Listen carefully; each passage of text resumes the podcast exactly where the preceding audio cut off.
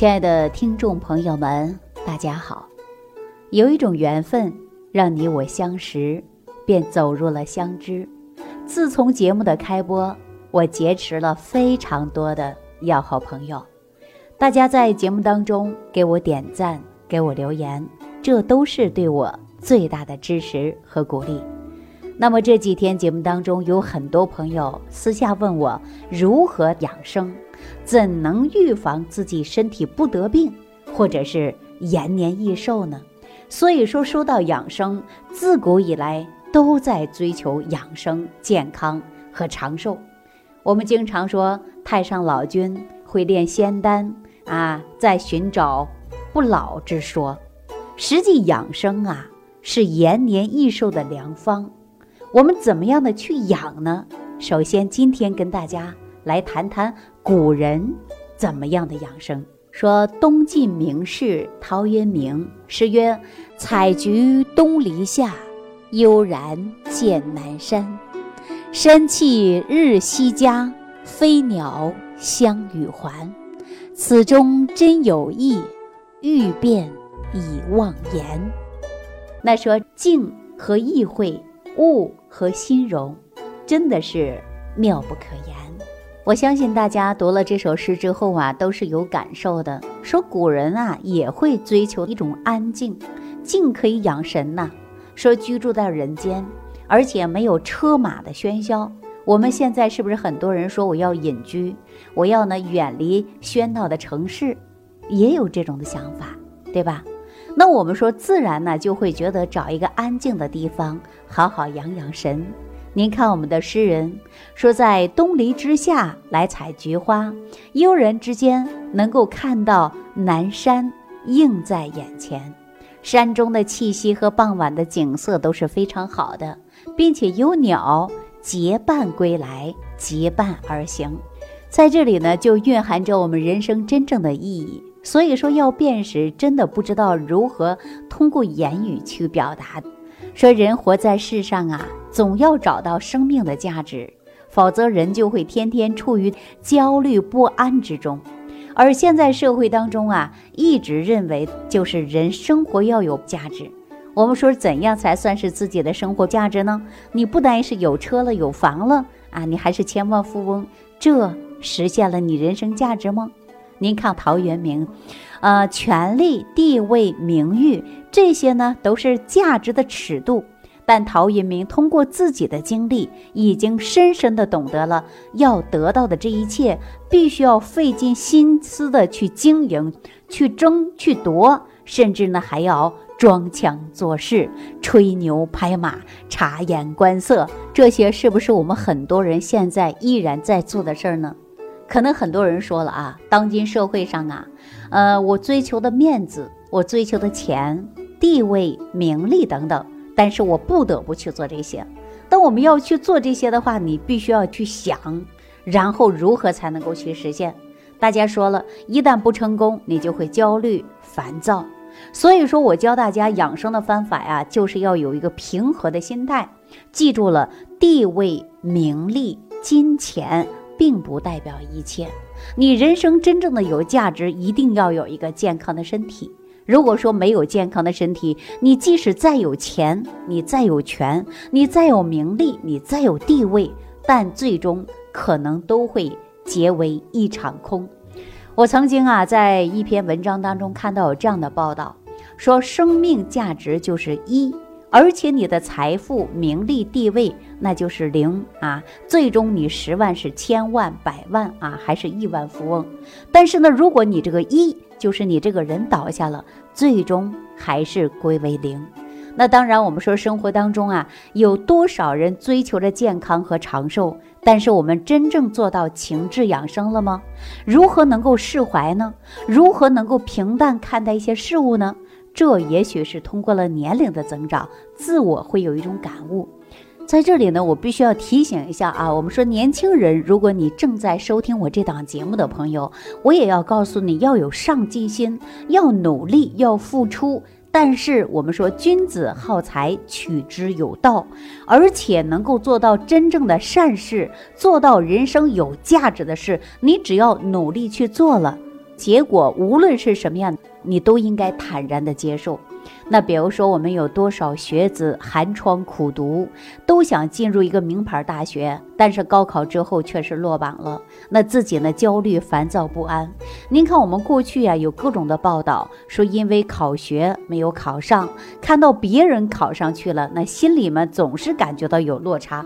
有多少人精神崩溃的，变成忧郁的？我们大家说，街上看到很多神经病啊，精神病。他是不是因为精神受打击呢？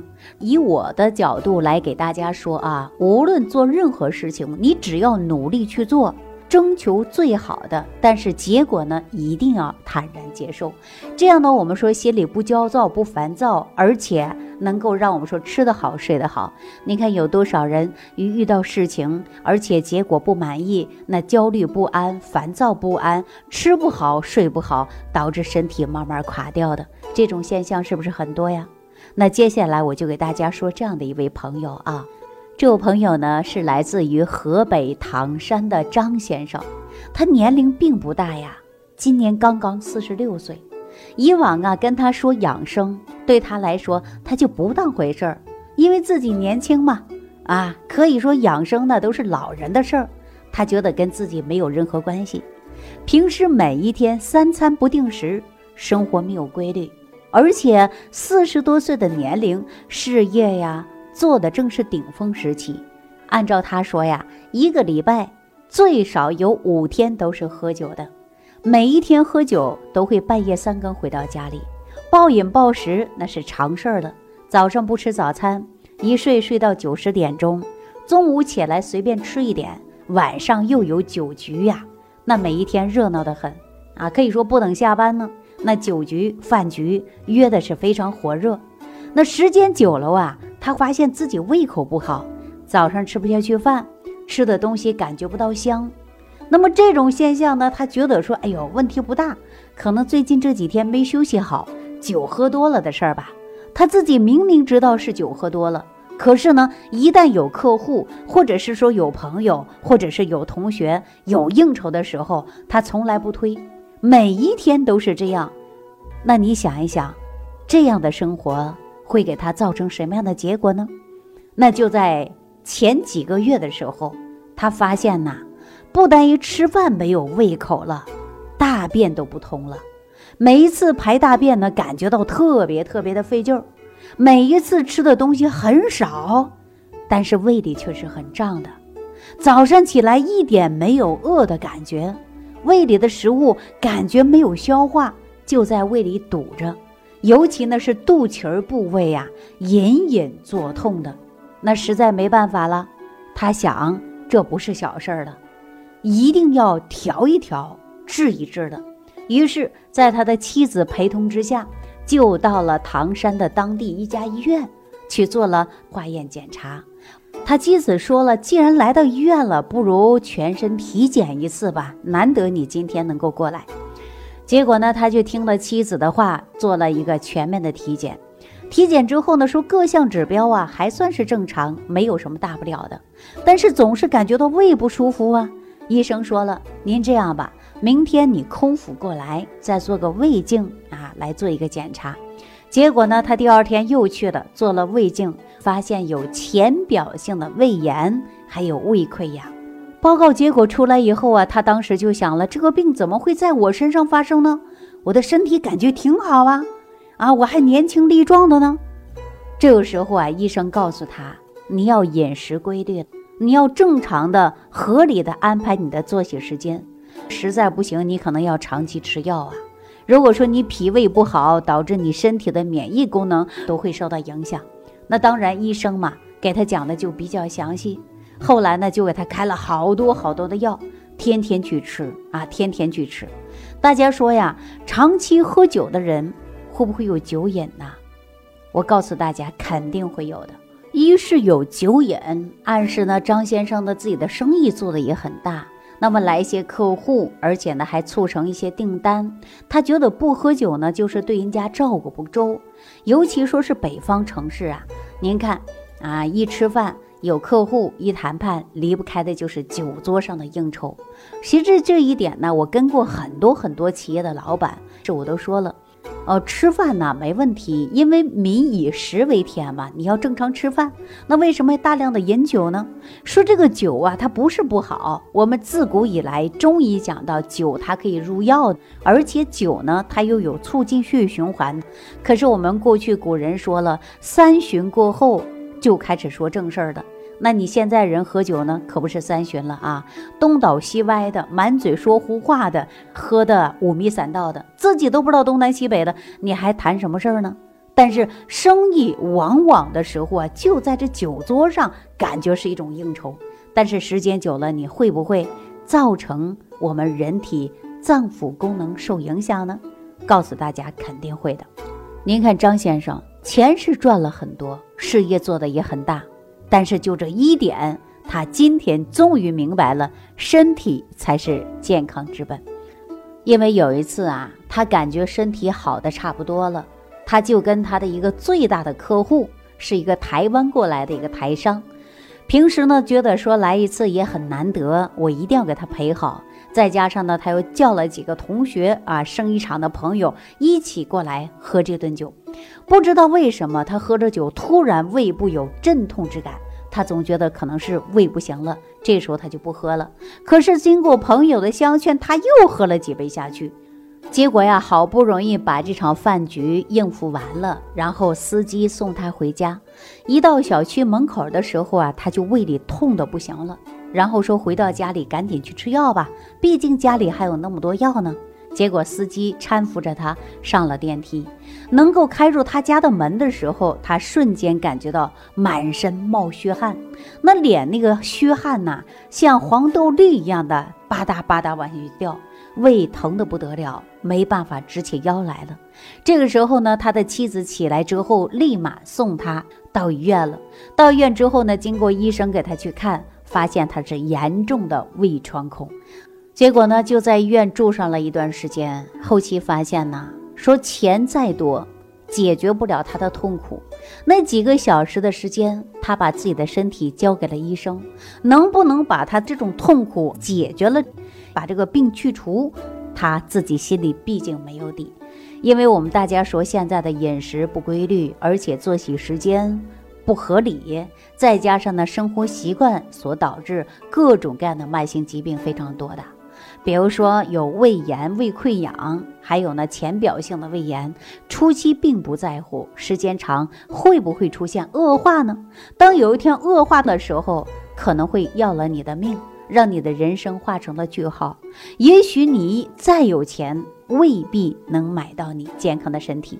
我相信呐，李先生就是住院这一段时间，他参悟了很多，懂得人生，懂得了取舍，懂得了方向。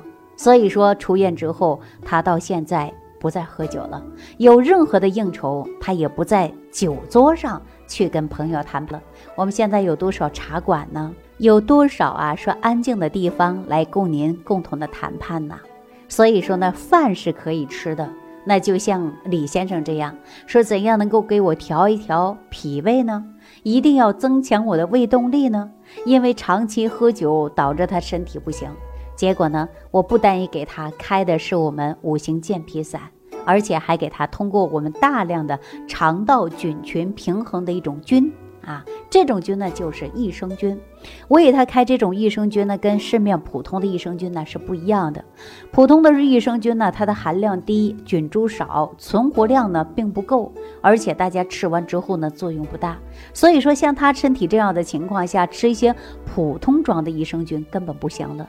比如说长期胃胀、胃痛、打嗝、胀气。便秘、肠毒、垃圾、代谢废物太多了，造成了你心脑血管疾病啊！肠毒过多，代谢紊乱，有多少人出现说这个酒精肝的啊？甚至呢脂肪肝的这种呢也是特别多的。所以说你长期代谢功能不好，也直接造成了你身体的慢性疾病出现的。所以说我第一点呢给他开了是五行健脾散，以后又给他通过了大量的菌群调整。可以说能够直接加速肠道的运动，促进它的肠动力，又能够有效的大量排出它肠道淤堵大家说，先健好脾胃，再加上呢，我们说运化能力强了，把我们多余的代谢废物从根本上都能排出了，人体自然无病一身轻了。再加上你的生活习惯要一定的调养，如果说你的生活习惯都不调整，你说灵丹妙药都解决不了你的问题。你看那李先生。不就是非常典型的吗？前期说有胃溃疡，而且呢还有浅表性的胃炎，吃了一段时间药，感觉好转了，那没办法，又在四处的应酬，而且最终喝出来了胃穿孔。您说这个事儿吓不吓人？这个问题是不是自己找出来的？所以说，我们从营养学上来讲，或者从养生学上来讲，养生健康长寿的智慧，就是在你的生活点点滴滴。我相信大家通过这样的了解，自然而然知道什么叫做养生了吧？李先生出院到现在呀，我给他通过食疗的办法以及大量的益生菌，不但以脾胃功能好了，俗话说吃麻麻香了，人的精神状态也是非常好。所以说，我们这档节目的开播呀，我确实结识了很多朋友。在此呢，我也非常感谢大家能够在百忙之中啊，每晚来收听我们这档节目。我也感谢大家对我的信任，感谢对节目的支持。我真心希望大家有任何问题，可以直接添加我的微信公众账号，或者是在屏幕下方留言。好了，这期节目就给大家讲到这儿了。非常感谢大家的收听，感谢大家的评论、点赞和关注。有任何问题可以直接加我的微信公众账号。下期节目当中我们再见。收听既有收获，感恩李老师的爱心无私分享。如果本节目对您有帮助，请点击屏幕右上角转发分享，更多人让爱心传递，使更多人受益。如想直接和李老师取得联系，请点击屏幕右下方的小黄条或下拉页面，找到主播简介，添加公众号“李老师服务中心”，即可获得李老师食疗营养团队的专业帮助。听众朋友，本次节目到此结束，感谢您的收听。